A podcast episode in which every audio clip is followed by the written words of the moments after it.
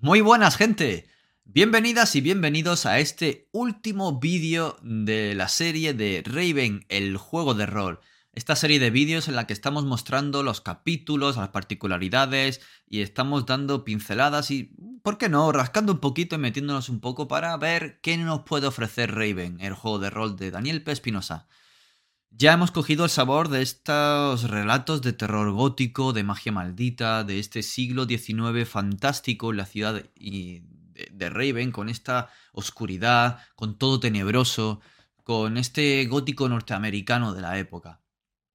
Hemos estado viendo cómo es el sistema de juego, el sistema narrativo Maelstrom. Hemos visto cómo son los dados, hemos visto cómo son las tiradas, cómo crear un personaje, cómo es la sesión cero, cómo es la... Eh, la magia, la magia maldita de Raven, los dos tipos que hay y cómo realizarla, cómo es el camino en la niebla, cómo es la familia Corvus, cómo es la mansión, cómo es Raven, su sociedad, las facciones principales y hemos dado pinceladas y, comentado eh, todo lo que podemos encontrarnos en ella y además explorar más allá de sus confines.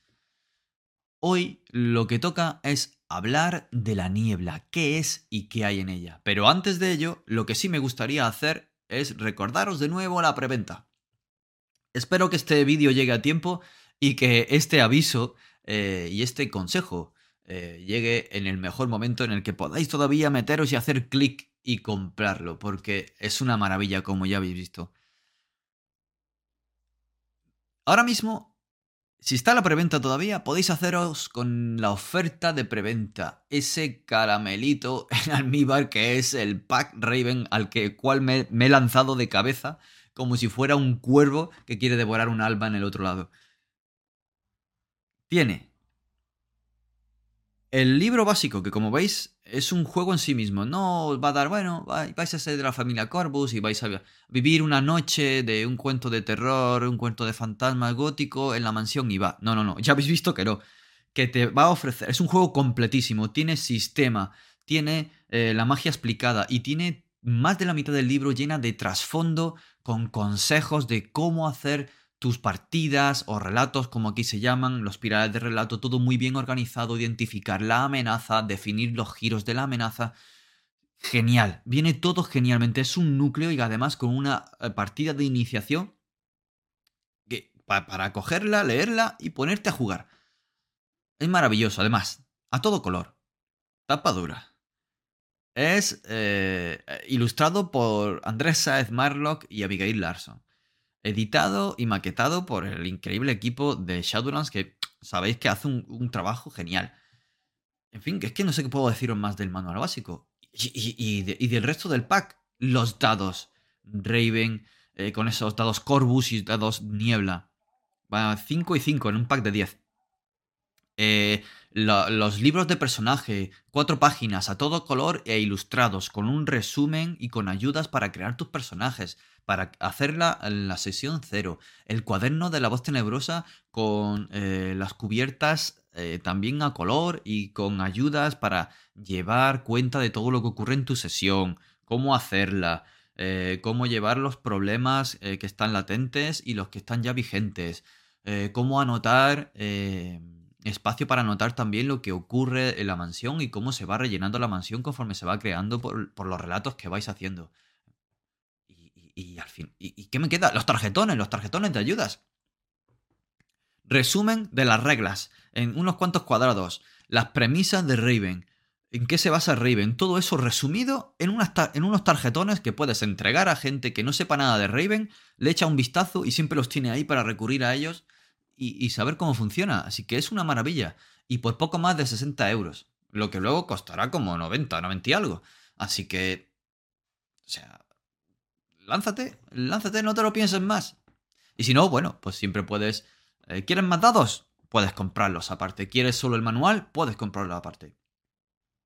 A mí me tiene ganado y enamorado Raven y voy a seguir jugando a él y voy a seguir dándole todo mi cariño. Eso que lo sepa Daniel, que lo sepa, que, me ha encantado. Y bueno, vamos a lanzarnos ahora a saber más qué es la niebla, ¿no? Que es a lo que hemos venido en este vídeo. Pues bien, La niebla es aquello que asusta a las niñas y a los niños de Raven cuando se portan mal, que viene la niebla por ti. Es aquello a lo que achacan las desapariciones de personas cuyos cuerpos jamás se encuentran. Es lo que llena las calles de Raven tras cada ocaso, en la noche. Esa niebla espesa. La gente sabe que tiene que encerrarse, tiene que vigilar cualquier grieta, cualquier resquicio en ventanas y puertas para bloquearlo e intentar que la niebla no entre, porque la niebla intenta entrar, intenta buscarte, intenta imbuirte en ella. Es la maldición que la logia y el fundador mandó sobre la ciudad durante la guerra. No se sabe muy bien exactamente cómo ocurrió ni qué es lo que hay. Y todavía dos siglos después de estudiarla y de intentar hacerle frente, sigue siendo debate de diferentes hipótesis en la orden. Por los estudios del otro lado se sabe que está hecho de la misma sustancia, pero se duda sobre eh, cuál es su origen. ¿De dónde surge? ¿Si surge en el otro lado? ¿O si el otro lado se forma a partir de esta niebla, que está oculta los túneles de niebla? No se sabe muy bien. Una teoría plantea que mm, la niebla es lo que queda de miles de almas muertas que se han consumido y que se han diluido a lo largo del tiempo. Y ahora lo que hay es esta niebla. Otros afirman que es solo la nada, la ausencia total de vida.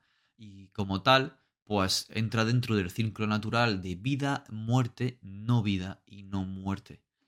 Y le echan la culpa por ello a la logia de romper su ciclo natural.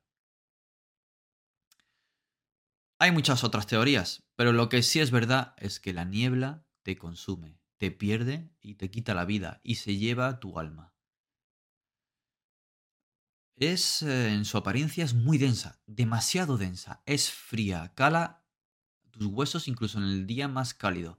Tiene un peculiar olor dulzón que a mí me pone los pelos de punta, pero tan suave que genera una cierta sensación agradable casi acogedora y por esto es peligroso. Mm, no es el olor de una amenaza. Es como la hojarasca que se pudre en un día de otoño y tiene ese toque dulzón, fresco y frío al mismo tiempo. Es tan blanca que parece que en la noche refulge. Vista desde lejos es incluso hermosa, pero es engañosa. Parece estática y sin embargo se está moviendo, se está extendiendo. Eh, se cree que como es tan densa no se puede filtrar por las ventanas y las puertas, pero al final es como si estuviera viva. Se sabe de varios ejemplos en los que ha llegado a entrar en una casa a pesar de estar cerrada a calicanto encontrando un recoveco o una grieta. Hay casos en los que parece que, bueno, esas gentes de esa casa han desaparecido y ya no están. Como decimos, esta niebla es terrible y es lo que está aquí. Pero ¿qué es lo que hay en la niebla y qué está relacionado con la niebla? Los cuervos y los espectros. Los cuervos, ah, ¿qué son? Están por todas partes en la ciudad de Raven. De día, de noche. Eh, quienes visitan al otro lado pueden encontrarse cuervos allí. Están observando. En fin. ¿Qué son? Nadie lo sabe. Realmente nadie lo sabe. Son grandes, son negros, son mm, perjudiciales, peligrosos y traicioneros. Pueden hablarte directamente a tu mente, a tu alma. Se cree que son ellos los que se pueden llevar tu alma y te la arrancan, o que vienen a por ella cuando mueres. Son, el término empleado es psicopompos. Es un término griego que viene a decir eso, transportadores de almas. Se piensa que las llevan al otro lado para torturarlas, eh, pero también se piensa que las llevan allí para dejarlas a su suerte o incluso consumirlas, comérselas, engullirlas. En la era de la logia, se sabe que eh, podían poner los cuervos a su servicio y que vigilaban para ellos, podían actuar para ellos. Ah. Pero bueno, toda esa magia ya se ha perdido o al menos se ha limitado o prohibido, aunque algunos Corvus pueden acceder a ella con sus conocimientos ocultos, los libros que tienen en sus casas o con un gran sacrificio. Sea como fuere, estos cuervos provocan terror. Mirarles fijamente y sobre todo que un cuervo se fije en ti es terrible. La gente intenta no mirarles, intenta evitarles. Pero sea como, sea como fuere, eh, los cuervos siempre siguen ahí, están obsesionados y obsesionan. Vigilantes, se llevan las almas, son eternos, siniestros, también crueles. Sin embargo, hay algo que pueden darte los cuervos y es el pacto. Puedes con un cuervo para que ellos que viven entre dos mundos puedan darte algo. Puede ser poder, puede ser traer de vuelta a un ser querido, puede ser resucitarle, traer a ese alma perdida. Puede ser otra cosa. Pero sea como fuere, el cuervo siempre intenta sacar beneficio, siempre intenta marcar tu alma y que pagues con ella, o que pagues con la de otro. Pero es que las almas de los corvus son tan apetitosas. Así que hay que tener cuidado. Una de las peculiaridades de los cuervos es la noche de cuervos. Es una noche en la cual los cuervos están muy agitados. Parece que hay más cuervos que nunca. Y los cuervos intentan, ávidos, hambrientos, buscar víctimas. En esa noche se piensa que lo que separa el otro lado del lado de los vivos es está tan debilitado y resquebrajado que se pueden abrir brechas y los espectros pueden entrar y la niebla es más peligrosa que nunca. Esto ya te da un escenario para una de las aventuras tremenda. Y yo no digo nada, pero en el manual viene alguna cierta aventura que, guiño, guiño, codazo, codazo. ¿Esto quiere decir que no hay otros animales en Riven? No, en absoluto. Ya sabemos que hay eh, gatos en la mansión Corvus, pero también sabemos eh, que hay caballos, porque si no, ¿quién iba a tirar de los carruajes? Hay otro tipo de aves, hay murciélagos, hay... En fin, puede que haya hasta perros. Lo que no sería muy congruente quizá eh, que hubiera cuervos en la mansión Corvus. Eh, cuervos perros, perros en la mansión Corvus. Pero bueno, eh, quién sabe. Esto es un juego de rol y en mi casa jugamos así, ¿no? Como suele decirse. Puede, puede incluso dar una cierta aventura... Eh, molesta a un gato y veremos qué ocurre. Sea como fuere, la niebla y los cuervos están relacionados con el otro lado. ¿Qué es el otro lado? Pues es la tierra de los muertos, la tierra de los fantasmas, donde van las almas de los muertos. Es un lugar difuso, frío, blanquecino, eterno, pálido. Eh, hay allí una niebla perpetua que a veces nos puede perder. Las construcciones que hay allí parecen las mismas que las que hay en la tierra de los vivos. Es como un reflejo, un reflejo eh, neblinoso, un reflejo blanco, un reflejo eh, eh, que en cierta manera puede ser hermoso. Es muy fácil perderse allí, tanto porque los reflejos no sean del todo fiables, como porque la niebla te puede confundir y te puede entorpecer a la hora de, de orientarte por ella. Además, está llena de espectros, espectros hambrientos que llevan siglos enloqueciendo en los páramos inmensos, algunos de estos espectros vienen, provienen de fantasmas, es decir, de personas que han muerto y se han corrompido y ahora son espectros, pero hay otros que no se sabe muy bien de dónde viene. Hay quien dice que nacen de la propia niebla, hay quien dice que nacen de los pozos profundos y de lugares profundos de la niebla, o de ese maelstrom que está más allá y que es tan peligroso y tan desconocido. Estos espectros que amenazan tanto las almas de quien está vivo como de quien está muerto son los daemoni, seres inciertos, de maldad profunda, y que a veces son capaces de atravesar el otro lado y llegar al lado de los vivos. Sea como fuere, aquellos que tienen más tratos con el otro lado al final acaban o perdiendo el alma o perdiendo la cabeza. Ya sea por el trato con estas gentes, con estos seres o con los cuervos. Mucho cuidado. Es imposible alcanzar el otro lado, a menos que el otro lado te quiera alcanzar a ti, no. Hay lugares donde hay brechas hacia el otro lado. De hecho, en la propia Noche de Cuervos se pueden producir muchas brechas, pero es que además, la magia del otro lado y la propia magia de la niebla, esa magia prohibida, pueden generar brechas y pueden hacer que viajemos en alma, pero también en cuerpo allí. Esto, bueno, Ya entrar eh, solo en alma es peligroso. Eh, imagínate que atacan tu alma, eh, la corrompen o pasa cualquier cosa que hace que no vuelvas tú solo o que vuelvas incompleto y alguien más rellene el hueco. Pero es que entrar de cuerpo completo y que pase algo es perderte tú. ¿Es imposible? No, no lo es. En, el, en este capítulo, el autor nos da uh, toda la información para cómo jugar un viaje al otro lado, los sitios destacados que hay en el otro lado, cómo funciona la niebla, qué es eso del mar del olvido y de la ciudad de la niebla, que a mí me recuerda tanto a Wraith y, y, es que Wraith es, me encanta. No pediré perdón por ello, es el libro de Mundo de Tinieblas que más me gusta y me ha gustado siempre dirigir. Y, leer Mar, mar del Olvido y ver que existe y el System Maelstrom y todo esto es para mí una delicia. Sí, es que ya lo digo, estoy dentro, estoy dentrísimo. ¿Qué hay? Aparte de todo esto la niebla, los espectros.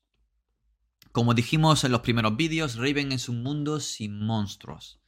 Los monstruos son los espectros, es decir, no hay hombres lobo, no hay vampiros, no hay hombres rata, no hay hombres pato, ni cosas raras. Lo que hay raro aquí son los espectros y la gente que utiliza la magia, que es muy peligrosa. Todo lo tenebroso aquí tiene una esencia espectral, ya sea tangible o no. Puede ser que tenga un cuerpo físico ectoplásmico, puede que sea alguien quien han revivido de alguna manera o puede que sea etéreo completamente. Puede ser de, un fantasma angustiado que aún tiene cosas que hacer hasta un espectro traslúcido que va a romper tu mente y quiere llevarse tu alma. Hay unos aspectos muy especiales que hemos comentado ya que se llaman los daemoni. Son como seres demoníacos. Aquí no existe un concepto de infierno como tal y de demonios, como tampoco existe el cielo, pero es un mundo en donde eh, no hay más realidad que la muerte y morirse eh, puede ser terrible o no, dependiendo de tus artes. Pero esta niebla eterna te puede arrancar el alma y eso está muy presente en la sociedad de Raven perder el alma, ser marcado por un cuervo, eh, ser consumido por una de estas larvas o de estos daemoni, ser engañado, obsesionado con alguien que te lleve la perdición. Todo esto es lo que en vida y en el otro lado, en muerte, puede representar, de hecho, el infierno aquí. Lo más parecido puede ser el maelstrom eterno, consumirte en, en este sufrimiento eterno y convertirte en un espectro. Hay en el libro una especie de bestiario que lo llaman Enciclopedia de Seres Espectrales. Aquí nos va a definir y nos va a diferenciar claramente no solo el concepto, sino también las amenazas que suponen tratar con uno de ellos o enfrentarse a uno de ellos. Y va desde los fantasmas de las personas que recientemente han muerto hasta los fantasmas corruptos que ya se han, que ya se han convertido en espectros o en los espectros que surgen de las zonas profundas o que surgen de la niebla. Esto es daemoni. Pues vamos a tener larvas. Larvas que son unos espectros que van a alimentarse de nosotros, de nuestras almas, de nuestra energía vital.